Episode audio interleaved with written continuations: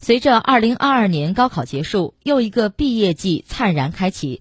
为让莘莘学子们放松心情、快乐出游，河南多家景区纷纷推出免票、门票优惠等系列活动。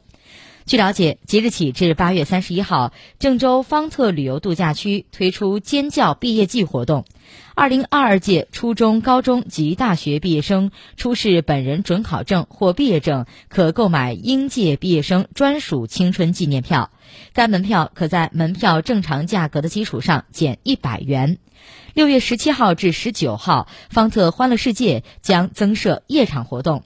届时，除了营业时间延长至二十一点三十分，还将推出毕业狂欢派对、毕业舞会等缤纷活动。